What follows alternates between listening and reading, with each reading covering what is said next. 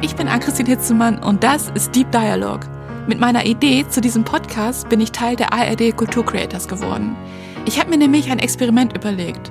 Zwei fremde Menschen stellen sich gegenseitig tiefgründige Fragen. Sie haben sich zuvor noch nie gesehen und werden sich auch während des Gesprächs nicht sehen. Und meine Schwester kennt mich einfach wie keine andere Person und ist immer ehrlich und sieht mich immer noch mal mehr als den Menschen, der ich vielleicht bin außerhalb von meiner öffentlichen Rolle. Und das tut mir immer besonders gut. Der erste Gedanke war dieses, dieser Holzgeruch an einem kalten Wintermorgen, wie wenn man da durch die, durch die Straße läuft und dann, dann, dann riechst du verbranntes Holz. Das, das ist so ein Geruch, den, den man in Deutschland relativ selten in die Nase kriegt. Die beiden, die sitzen in zwei verschiedenen Räumen in einer Altbauwohnung im Kunst- und Kulturviertel in Bremerhaven und sind über Kopfhörer verbunden. Zwischen ihnen, da ist nur eine Schiebetür. Mit diesem Projekt möchte ich herausfinden, was passiert, wenn wir einfach mal den ganzen oberflächlichen Kram überspringen und direkt über tiefgründige Themen sprechen und dann merken, was uns eigentlich verbindet. Diese Ehrlichkeit, die mit Liebe irgendwie auch einhergeht, weil es diese Sicherheit ist, das ist, glaube ich, ganz, ganz zentral und dann einfach dieses tiefe Gefühl in mir drin, in meinem Herzen. Du siehst mich gerade nicht, aber ich lege gerade meine, meine Hände so auf meine Brust.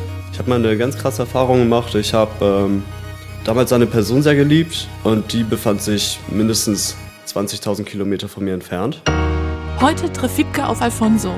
Wiebke ist 26 Jahre alt und jüngstes Mitglied im CDU-Bundesvorstand. Außerdem ist sie Landesvorsitzende der Jungen Union Bremen. Alfonso ist 32 Jahre alt, hat südamerikanische Wurzeln, studiert Medizintechnik und engagiert sich für Themen wie soziale Gerechtigkeit und Nachhaltigkeit. Außerdem sorgt er für guten Techno-Sound in Bremerhaven. Aber all das, das wissen nur wir und nicht die beiden. Und jetzt sind die Mikros geöffnet. Es fühlt sich so an, wie wenn man bei FIFA die ganzen, die, die Paarung jetzt zieht. Okay, wir starten auf jeden Fall gleich deep. Welche Gedanken rauben dir manchmal den Schlaf? Oh, das sind, äh, soweit ich weiß, äh, Gedanken, die häufig äh, Menschen haben. Bei mir sind es diese Erinnerungen, die so manchmal kurz vorm Einschlafen aufpoppen ähm, an, an, unangenehme Situationen. Ähm, welche, wo man sich im Nachhinein so denkt, boah, da habe ich mich ganz schön zum Affen gemacht. Und diese Erinnerungen können vielleicht 10, 20 Jahre zurückliegen, aber irgendwie geistern sie, bevor ich einschlafen will, noch in meinem Kopf herum. Und irgendwie fühlt sich das für mich so an, als ob ich dann irgendwie noch tiefer unter der Decke versinken will, um diese Situation irgendwie nachträglich, ja, unpassiert zu machen. Ähm, ganz konkret, ganz schwierig gerade, weil, weil ich nicht am Einschlafen bin. Aber vielleicht kennst du das auch? Ja, also ich mache eher so, also abends bevor ich einschlafe, es ist eine ganz schlimme Angewohnheit, aber ich habe mein Handy immer bei mir, weil ich muss mir immer noch To-Dos ausschreiben, weil mir fällt abends immer nur ein, was ich nicht gemacht habe den Tag über. Und vor allen Dingen wache ich nachts auch zwischendurch immer noch mal auf. Ich weiß nicht, ob du durchschlafen kannst, aber ich schlafe safe nie durch. Und die meisten To-Dos schreibe ich mir zwischen drei und vier Uhr nachts. Ähm, und dann kommt dann immer so, Mensch, den musst du doch nochmal anrufen. Und die Mail darfst du morgen auf keinen Fall vergessen zu beantworten. Äh, und dann kommen die ganzen To-Dos oder das und das musst du jetzt noch für die nächste Veranstaltung organisieren. Äh, von daher habe ich, hab ich gar nicht so Situationen, die mir unangenehm sind, tatsächlich, sondern eher diese ganzen To-Dos. Und dann brauche ich immer mein Handy und manchmal liege ich dann auch wirklich eine ganze Stunde wach, um irgendwie, irgendwelche Terminkonfliktslösungen zu bekommen, wo ich vor allen Dingen am nächsten Morgen aber denke, ey Wiebke, daran hättest du so oder so gedacht. Äh, und so schlimm ist es doch jetzt gerade gar nicht. Also ich weiß nicht, ist es bei dir auch so, dass es dann manchmal zwischendurch noch ist oder kannst du dann durchschlafen, wenn die erstmal weg sind und du dich in deine Bettdecke gekuschelt hast? Ich meine, dass sie dann ziemlich schnell durch sind, weil sich mein Gehirn zwingt, diese sinnlosen Gedanken auch wieder abzuschütteln, damit sie mich nicht beschäftigen. Oh, nice. Ja, ähm, Im Nachhinein frage ich mich natürlich, ob das psychologisch jetzt irgendwie sinnvoll ist. Ne? Kann man ja auch überlegen, dass man irgendwie so Sachen, die ja noch beschäftigen, ja irgendwie nochmal abhandeln sollte, um sie irgendwie auch zur Seite legen zu können und damit sie endlich kurz vorm Einschlafen einholen. Andererseits kann es auch sein, dass es irgendwie auch gesund ist, dass man sich an so einen Schwachsinn erinnert. Das heißt, dass man sich gerade nicht mit ernsthaften äh, Problemen äh, vom Einschlafen auseinandersetzt, was ja auch irgendwie der Gesundheit beitragen könnte. Oder du verarbeitest es einfach im Schlaf, das kann ja auch sein. Ja, durchaus. Also ich erinnere mich in letzter Zeit kaum an meine Träume. Aber wenn ich mir so anhöre, wie, wie du äh, äh, da beim Einschlafen bist, dann frage ich mich halt, äh, ob du starken Produktionsdruck Druck hast, irgendwie, also am nächsten Morgen oder am nächsten Tag halt irgendwie sehr, sehr wichtige Sachen erledigen musst. So, dass dein Gehirn sich schon mal versucht, äh, vorher den Stress zu nehmen, um auch ja nicht zu vergessen am nächsten Tag, ja? Ja, schon. Also ich, es ist auf jeden Fall nicht so, dass mir häufig langweilig ist. Ähm, und ich brauche es auch. Ich brauche, dass mein Handy mich am nächsten Morgen dann um eine bestimmte Uhrzeit daran erinnert, was ich noch alles machen muss. Nicht schlecht. Magst du uns einfach mal die nächste Frage stellen? Ja, bin dabei. Cool. Welche Person aus deiner Familie ist dir nah und warum? Boah. Also erstmal sind mir natürlich, also ich habe das große Glück, dass alle Personen aus meiner Familie mir wirklich nah sind. Ähm, deswegen ist es auch schwer, jetzt jemanden da rauszunehmen, weil sie mir alle gleichermaßen und auf unterschiedliche Art und Weise nah sind. Aber vor allen Dingen mit meiner Schwester habe ich einen sehr engen Draht und wir telefonieren jeden Tag und meine Schwester kennt mich einfach wie keine andere Person und ist immer ehrlich und sieht mich immer noch mal mehr als den Menschen, der ich vielleicht bin außerhalb von meiner öffentlichen Rolle und das tut mir immer besonders gut. Äh, aber auch mein Vater, meine Mutter und meine beiden Großeltern, die ich noch habe, ähm, die sind auch ganz besonders wichtig für mich. Aber momentan ist es auch gerade meine Schwester, ähm, weil ich mit ihr wirklich häufig telefoniere und wir uns, glaube ich, gegenseitig auch mal viel Halt geben. Hast du da jemanden, also die Frage ist wirklich gemeint, also jemanden rauszusuchen, wenn die das danach hören. Oh Gott, da kriegt man Ärger, aber wie ist es bei dir? Ja, mit der Familie. Nun, ähm, meine Familie ist äh, quer über den Globus verstreut. Am nächsten ist mir tatsächlich äh, meine Mutter und mein Bruder, mhm. äh, weil die halt noch in erreichbarer Nähe wohnen. Und ähm, naja, ähm, ich glaube, ganz so nah wie deine Schwester sind die beiden mir tatsächlich nicht. Jedoch haben wir regelmäßigen Kontakt. Aber wohnen die dann hier in der Nähe, Nähe oder sind es schon dann so zwei Stunden? Weil wenn du sagst Globus, nee, dann anderthalb, kannst du ja anderthalb, eine bis anderthalb Stunden oh, okay, sind, gut, sind das, die beiden. Das heißt, du siehst es jetzt auch nicht ganz, ganz regelmäßig.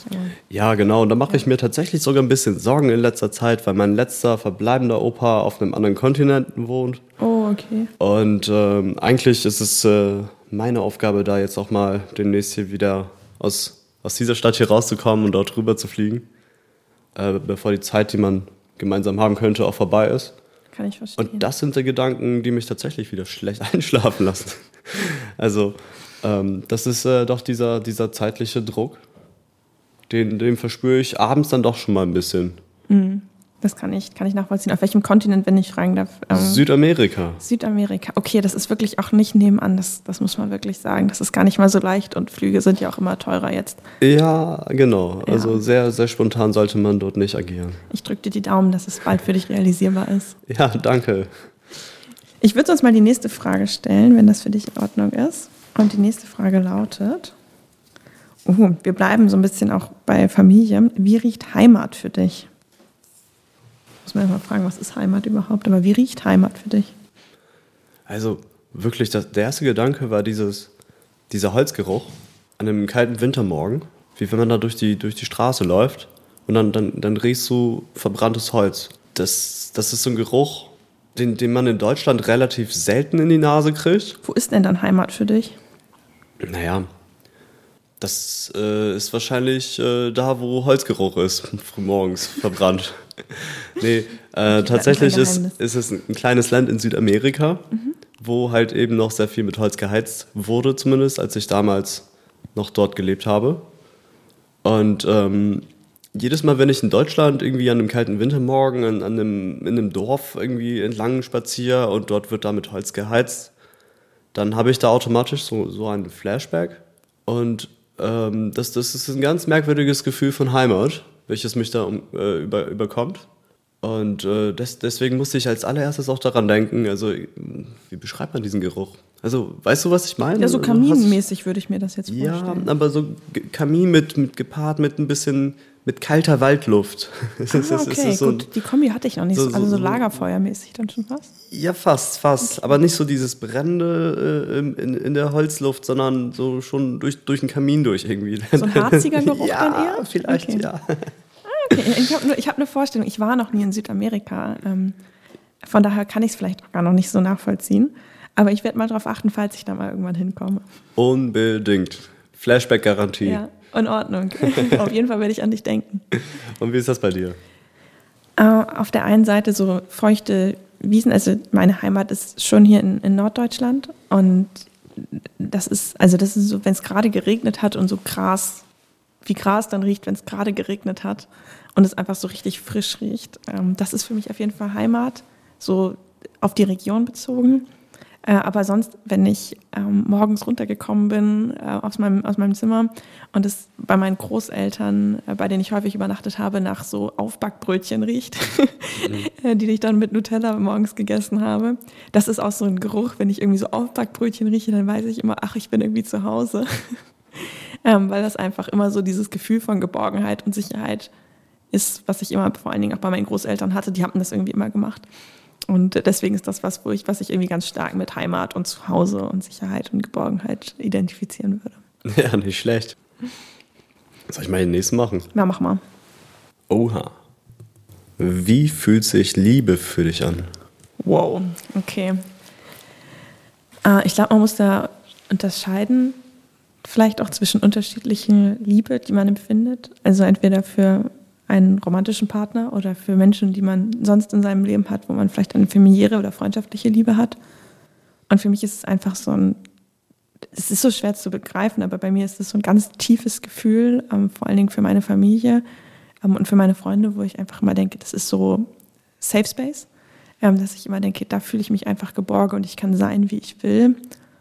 Und wenn ihnen irgendwas passieren würde, ich bin sonst jemand, der der, glaube ich, immer so sehr ausgleichend ist und der immer diplomatisch ist.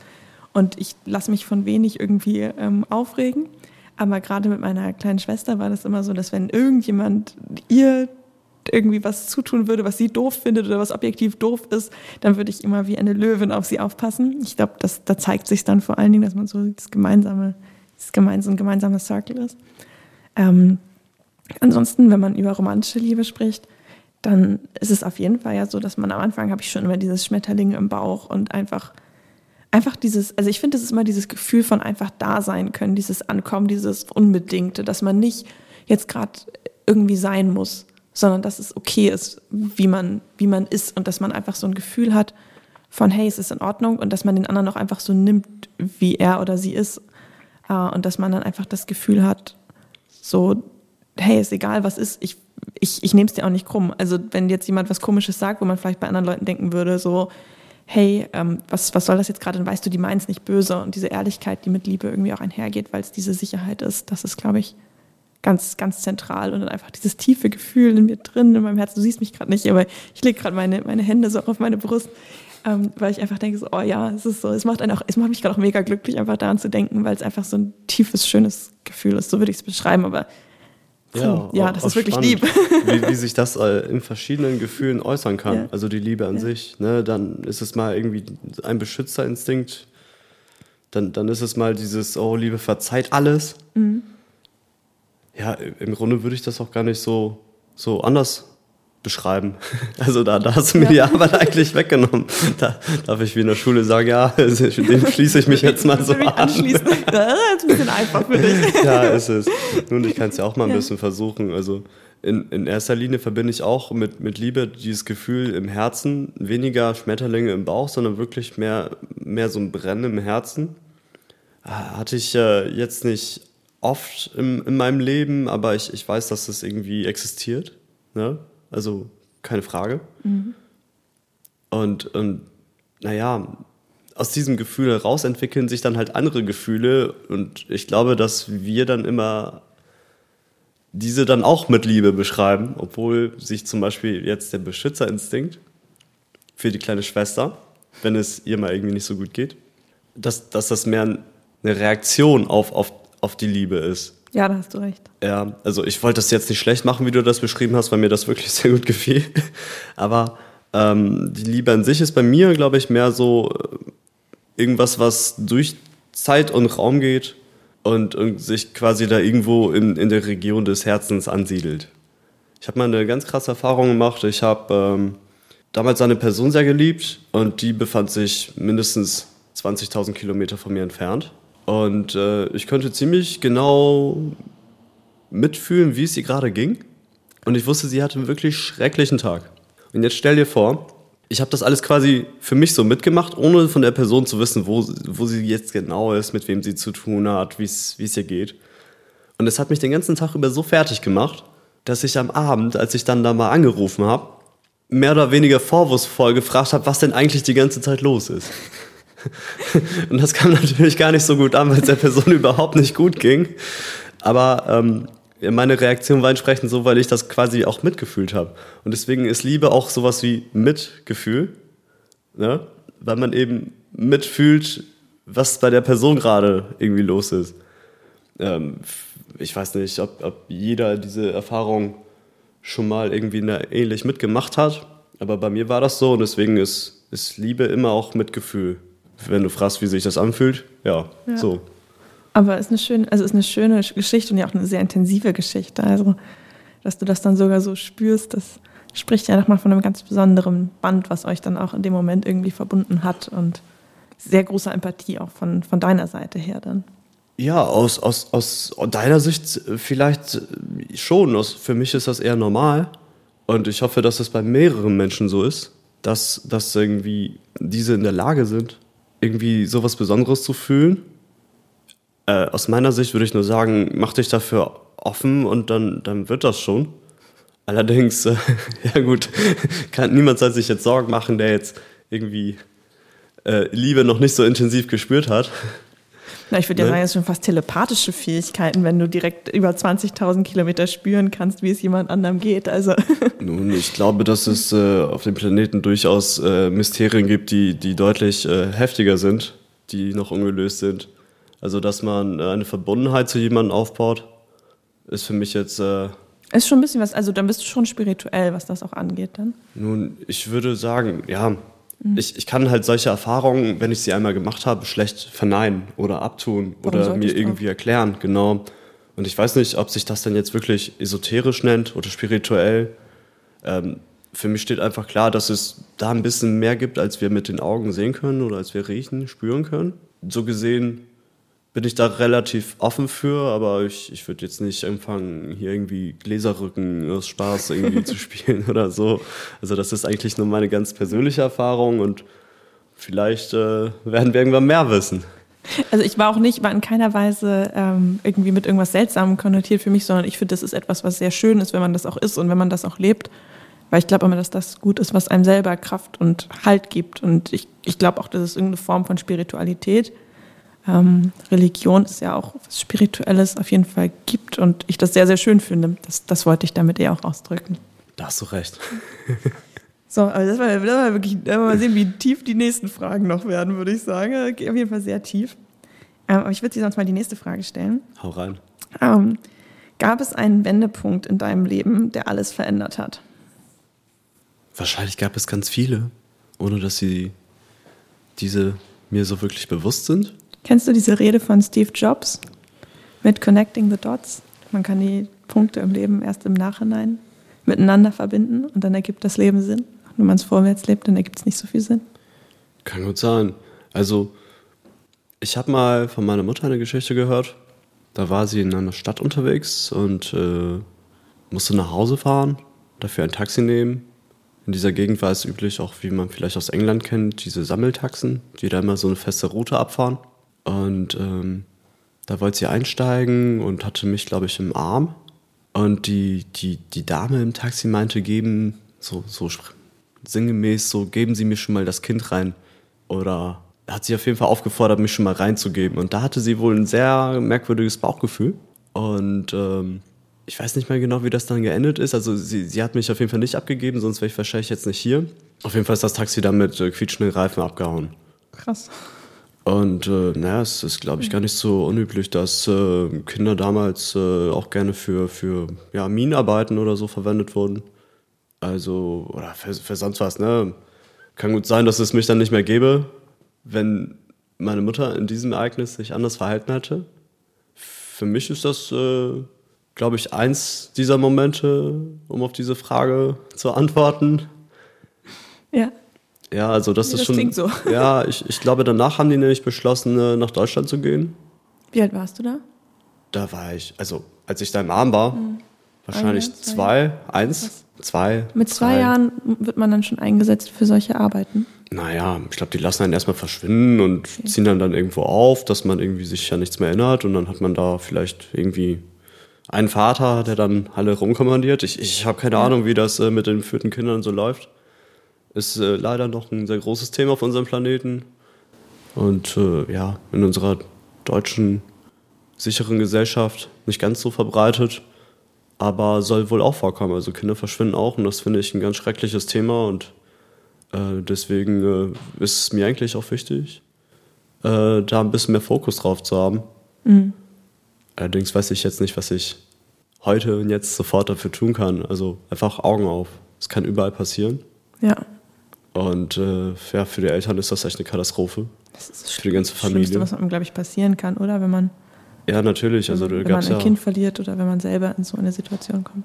ganz genau. Und dann weiß man nicht, ob man europaweit, weltweit suchen soll. Und ja, also Ja, gar nicht mal so leicht. nee, voll. Ähm, ja, gab's, gab's, gab's bei dir auch sowas? Äh, Also ich, äh, ich bin in Deutschland äh, groß geworden und ähm, deswegen vielleicht, also das passiert hier natürlich auch, aber es ist zumindest nicht, nicht so, dass mir das passiert wäre zum Glück. Ähm, ich glaube, das Schlimmste, was mal passiert ist, dass ich mich in einem Zoo verlaufen habe, aber da findet man die Eltern auch immer relativ schnell wieder. ähm, nee, also bei mir äh, privat als Kind ist es so, dass meine Eltern sich getrennt haben und ähm, das ist ja, es ist, ich, bin, ich bin ja zumindest, so wie sich jetzt anhört, in einer anderen Kultur vielleicht auch groß geworden und deswegen könnte man sagen, Mensch, also ich bin super, also ich bin sehr privilegiert vielleicht dann auch aufgewachsen, aber das war schon was, was mich als Kind auch immer viel beschäftigt hat und was einen, glaube ich, auch prägt, wenn die Eltern sich trennen. Ähm, und dann Wie alt warst du da? sieben war ich da. Ja, das ist schon heftig. Also, Also das, also es ist was, was einen mitnimmt. Was ich glaube, dass jeder Punkt einen auch immer stärker macht, gerade wenn man, wenn man etwas, wenn man etwas dann so erlebt, dass man irgendwie so, ein, so eine Erschütterung ja hat, auch im, in seiner eigenen Welt, weil man ja auch das Konzept von partnerschaftlicher Liebe so gar nicht nachvollziehen kann äh, in dem Alter, dass das schon etwas ist, was einen erschüttert, und woraus man dann auch immer lernen kann und woraus man wachsen kann. Äh, ich glaube, dass vieles irgendwie im Leben zum Schluss Sinn ergibt. Ähm, genau, und sonst ein zweiter Punkt war, als ich mich entschieden habe, ähm, hier für den Vorsitz von der Jugendorganisation äh, zu kandidieren, wo ich auch immer noch Vorsitzende bin und was dazu geführt hat, dass ich jetzt dieses Leben lebe, was ich so lebe. Äh, wenn ich die Entscheidung damals nicht getroffen hätte, dann würde ich wahrscheinlich hier auch jetzt gerade nicht mit dir sitzen. oha, also wurdest du hier ins Programm geholt, weil du etwas bekannter bist. Das, das weiß ich, das müssen die Menschen beurteilen, aber ich glaube, dass Ja. viele Menschen in Bremerhaven äh, zumindest schon mal ein Bild von mir gesehen haben. Ach krass. Ja. Ja. Dann bin ich auf jeden Fall gleich gespannt. Ja, ich auch. Möchtest du die, ich glaube, du bist dran mit der nächsten Ja, Frage. ne? ich habe da schon so ein bisschen hingeschielt. Mach mal. So, da haben wir was. Das sind viele Wörter. Für welches Ereignis in deinem Leben bist du dankbar? Für meine Geburt. Ja, dafür auf jeden Fall. Das ist so tiefgründig. Naja, also das, ohne das wäre es natürlich, aber ich, es gibt ganz viele Momente. Also ich finde, also Dankbarkeit, ich, ich finde, das kann man immer so schlecht an einem Moment irgendwie so festmachen. Ich habe auch das, das große Glück, dass ich bislang noch nie in einer Situation war, wo ich jetzt in Lebens, also in ganz akuter Lebensgefahr gewesen bin, äh, was auch ein sehr glücklicher Umstand ist, für den ich dann besonders dankbar sein könnte. Aber ich bin dankbar, dass das auch für meine Familie so ist. Und ich bin äh, dankbar, dass es denen allen gut geht und dass die da sind. Ah, und ich finde übrigens Dankbarkeit ein total wichtiges Konzept. Also ich, das, was ich abends immer mache, dann kommen wir wieder zur Schlaffrage, ist, dass ich mir abends immer überlege, okay, wofür bin ich heute dankbar? Und mir die vielen kleinen Momente rauszunehmen. Und das äh, ist was, was ich versuche zu praktizieren, was ich auch sehr schön finde, einfach um auch so ein Dankbarkeitsmindset zu haben. Weil ich finde, man kann einfach für ganz, ganz viele Dinge im Leben dankbar sein, gerade wenn man in einem so sicheren und äh, im Vergleich auch wohlhabenden Land leben darf wie Deutschland. Ja, wow. Was bei dir? Gut, gut, gut beantwortet, wirklich. Du. Nicht schlecht. also, ja, ich sehe das auch so. Ich bin auch dankbar für alles, was mir nicht Schlechtes passiert ist. Auch wenn das irgendwie ein bisschen schwierig ist. äh, Aber ich denke, dass äh, diese Demut, die man äh, entwickelt durch die Dankbarkeit, durchaus befreiend ist. Ähm, ich glaube, dass, dass es wirklich auch fürs Mindset einen, einen vorwärts bringt. Und wenn ich jetzt äh, konkret für, für, mein, für mein Leben so einmal kurz zurückspulen, ja, ich, ich bin für auch vieles dankbar, ne? dass ich geboren wurde, dass, dass meine Eltern mich geliebt haben, mich, mich immer unter ihre Fittiche genommen haben, dass ich, dass ich äh, ja, gut durchs Leben gekommen bin, dass ich gut durch die Schule gekommen bin, dass ich äh, immer Gelegenheiten hatte, ja, Dankbarkeit zu zeigen auch, Mein Kopf ist gerade völlig leer. Wir können ja sonst später nochmal drauf, drauf zurückkommen, wenn du möchtest. Ich leg mir den mal hier oben hin. In Ordnung. Vielleicht sehe ich das gleich noch. So. ja, dann wärst du jetzt dran. Okay. Oh, was verbirgst du vor anderen? Die Farbe meiner Unterhose.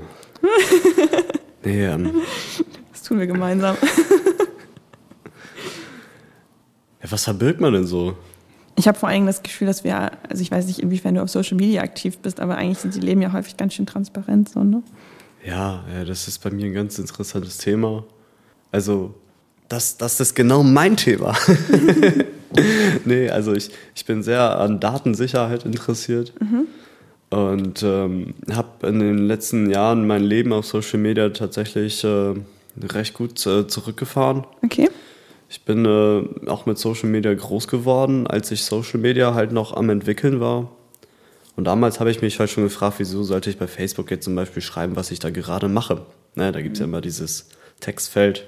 Eine Zeit lang habe ich das gemacht, aber habe das mehr, mehr ironisch benutzt.